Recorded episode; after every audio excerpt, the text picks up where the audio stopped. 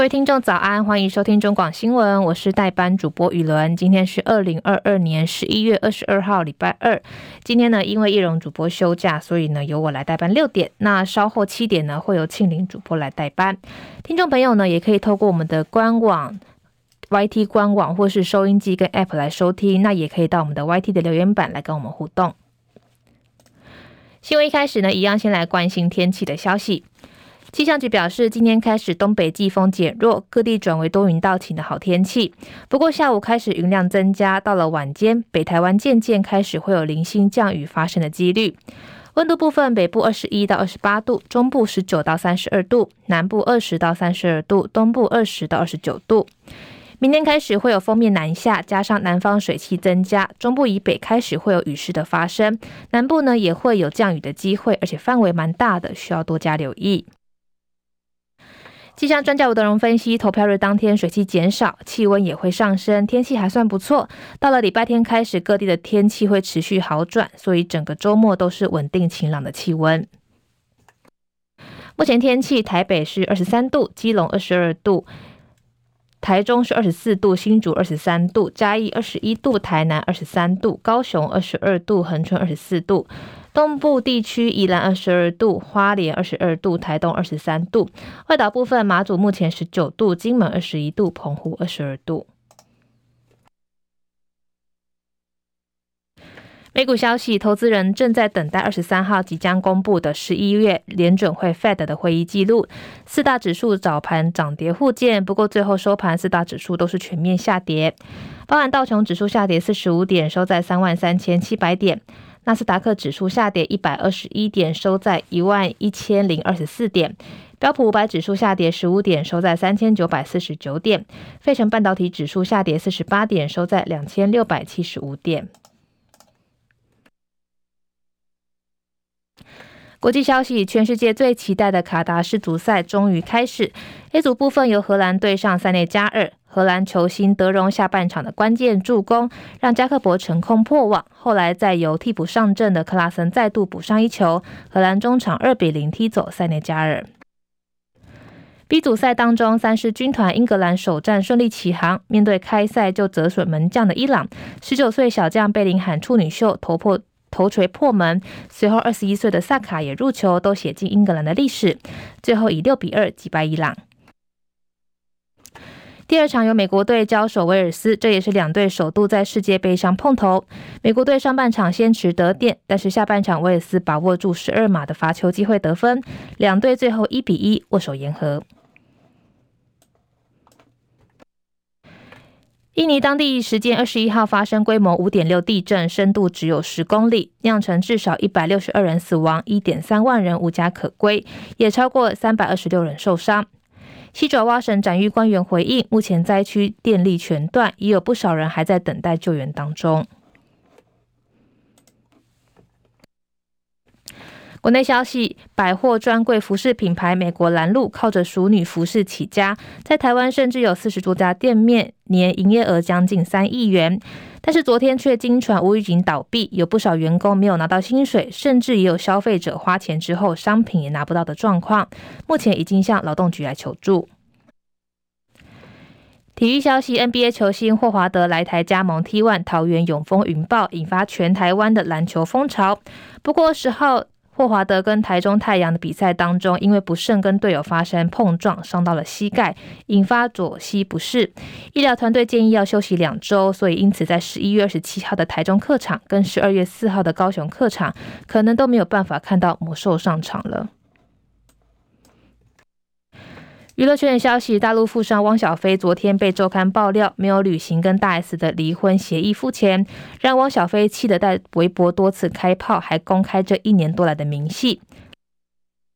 另外，汪小菲也放话说，今天还会飞到台湾来跟徐家见面。不过，根据陆委会回应，由于目前大陆对外观光还需要核准，所以能不能顺利来台还是个未知数。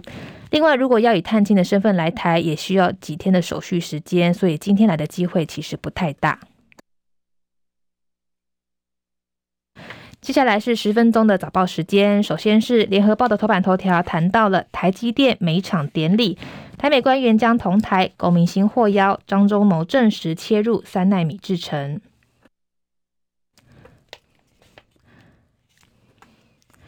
台积电赴美国亚利桑那州的投资设立十二寸晶圆厂，将在十二月六号举行首批机台设备到场典礼。台积电创办人张忠谋昨天表示，他会亲自出席。而台积电除了邀请美国总统拜登之外，美商务部长雷蒙多也将与会。据了解，身兼台积电董事的国发会主委龚明鑫已经获邀赴美，将有机会跟美方官员针对双方关切的经贸议题意见交流。由泰国主办的二零二二年亚太经济合作会议 （APEC） 十九号结束，我国领袖代表张忠谋昨天举行返国记者会，他说他跟妻子张淑芬都会参加下个月六号的上机典礼。据他了解，美国商务部长雷蒙多已经答应出席，这个很难得。商务部长从华盛顿飞到亚利桑那，听说当天就要回去。另外也邀请了总统拜登，不知道他会不会来。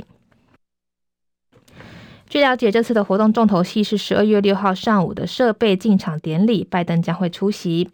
根据联合报掌握的消息，台积电已经邀请董事会的所有董事出席，包含国发会主委龚明鑫、台达电董事海英俊等人都会参加。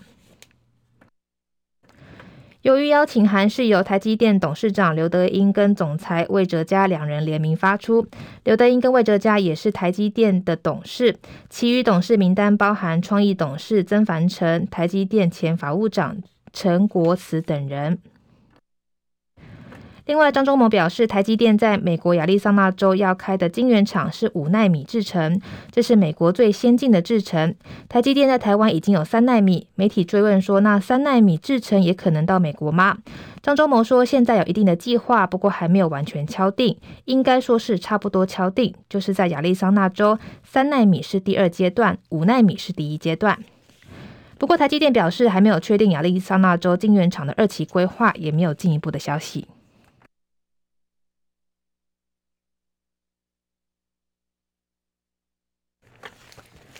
接下来是中国时报头版头条，除了一样谈到了台积电的三奈米制程将赴美设厂之外，也谈到了疫情的消息。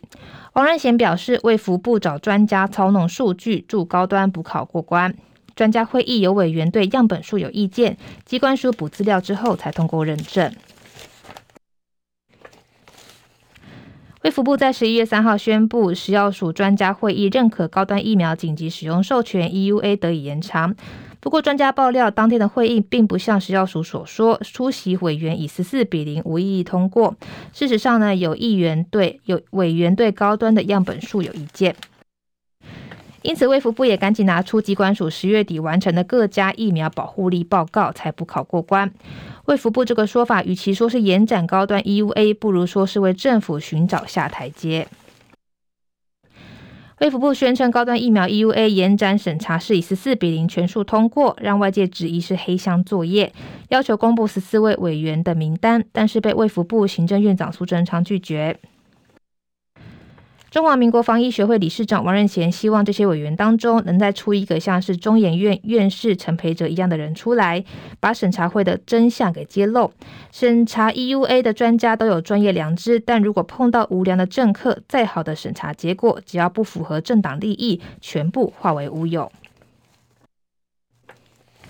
王瑞贤进一步表示，高端疫苗保护力报告是一位曾经在补教业兼职的机关署防疫人员，该补教名师操弄数据来协助高端补考过关。王瑞贤解释说，高端是次蛋白疫苗。四蛋白疫苗指疫苗，虽然有半小时内可能对因为鸡蛋过敏产生过敏性休克猝死，多数只能引起免疫反应，跟死亡没有关系。以死亡率评估其疫苗的保护效果不被国际认可，疫苗保护力能不能过关，重点是在第三期的试验成果。王仁贤说，在三号举行的审查会中，有委员对高端的资料有疑虑，认为样本数太少，像是巴拉圭的试验只有一千多人，医学中心试验虽有两万人，但是接种高端的人数不到一百。他表示，在焦灼的情况下，机关署及时把稍早完成牛头不对马嘴的疫苗保护力报告送进专家会议审查，才补考过关。防疫指挥官王必胜昨天回应说，审查委员当然会有意见，但最后都同意高端具有保护效应。会议记录待确认之后就会公告。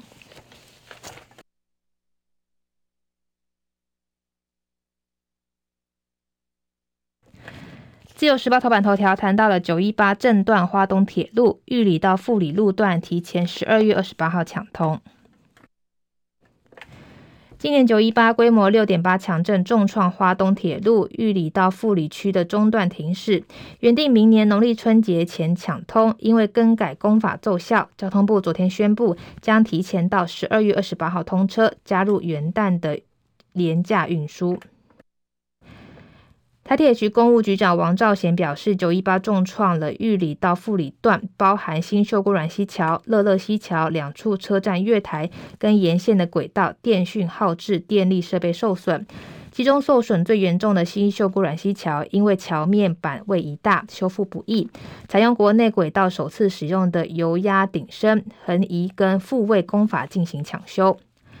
台铁局表示，修复初期因为地震跟豪雨不断，发生数次的钢筋混凝土支撑座跟重型支撑架被洪水冲走的状况。经过抢修跟工程团队的精研之后，也改进了工法，运用修改河道、增加工作面跟工时的方式，缩短工程所需要的时间。新秀姑峦溪桥第十五跨，也就是最后一跨，在十一月十九号完成调整落座，十二月可以恢复设计的强度。至于环岛之星观光列车，台铁局表示，由于处于合约的转换期，车厢依然在重新涂装，预计最快明年春节开行。民航局说，铁路修复之前，台东往返台北的航空票价持续八折，优惠台东的居民。王兆贤表示，通行的初级玉里到富里段实现时速为六十公里，桥梁也会装上结构的监测仪器。后续将依新规定进行耐震的详细评估跟设计，接续进行第二阶段的耐震补强施工，目标明年农历春节恢复正常的行驶速度。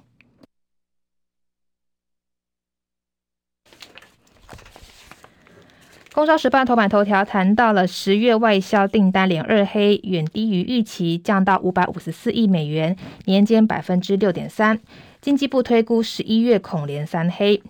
电子业独红，冲到一百八十八点六亿美元，历年同期新高，年增百分之九点六，连三十三个月正成长。经济部十一号公布十月外销订单统计，虽然国际品牌智慧手机新品效应延续，但全球经济受到通膨跟升息的影响，终端需求走弱，客户持续进行库存调整，加上去年同月的基期比较高，十月接单金额比较预期更差，降到五百五十四亿美元，年减百分之六点三，连二黑，各货品只有电子产品一枝独秀。展望未来，统计处长王玉玲表示，车用电子、高效能运算、云端中心等新兴应用跟数位转型商机持续，加上欧美年终采购旺季跟农历春节备货需求持续释出，都可以挹注外销接单的成长动能。但是受到全球通膨跟升息的压力处于高档，加上俄乌战争未歇跟中国大陆坚持清零政策，这三大因素持续影响全球景气，增添经济前景不确定性。预期十一月外销订单将来到五百四十亿美元到五百六十亿美元，年间百分之十四点五到十七点六，恐怕也会出现连三黑。终端需求趋缓，外销订单九月开始翻黑。虽然今年前十个月累计订单金额五千六百四十四点七亿美元，续创历年同期新高，年增百分之四点四，但是全年金额能不能持续正成长？王玉玲表示说，只要十一、十二月的平均订单金额至少达到五百四十九亿美元以上，全年有望守住正成长。另外，从货品端观察，各主要货品接单均受到终端需求走弱、产业链的跳存库存调整影响，剩下电子产品一枝独秀。电子产品一百八十八点六亿美元，为历年同期新高，年增百分之九点六，连续三十三个月正成长。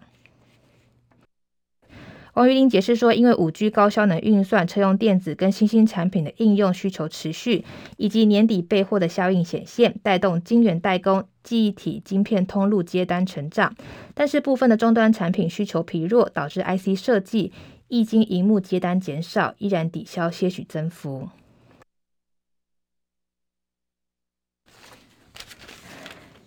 再来是经济日报头版头条，谈到了国际收支罕见双逆差，Fed 暴力升息影响外资 Q 三大卖台股，台币重贬破央行出手干预。受到外资大卖台股，台币汇率大幅贬值，央行出手干预，导致我国第三季单季跟今年前三季国际收支罕见双逆差。另外，受到联总会暴力升息影响，外资单季持减台股金额达到一百九十四亿美元，为历年最大。央行昨天公布第三季经常账顺差两百零七点一亿美元，金融债净资产增加两百三十八点五亿美元，国际收支逆差四十一点二亿美元。今年前三季经常性顺差七百五十点三亿美元，金融账净资产增加七百六十点三亿美元，国际收支呈现逆差零点五亿美元。新闻之后呢，也要再次提醒听众朋友，晚上开始水汽会慢慢开始增加，北台湾也会有降雨的几率，所以呢，早出晚归的听众朋友要记得多带一件外套跟带一把伞。我是雨伦，那我们明天再见喽，拜拜。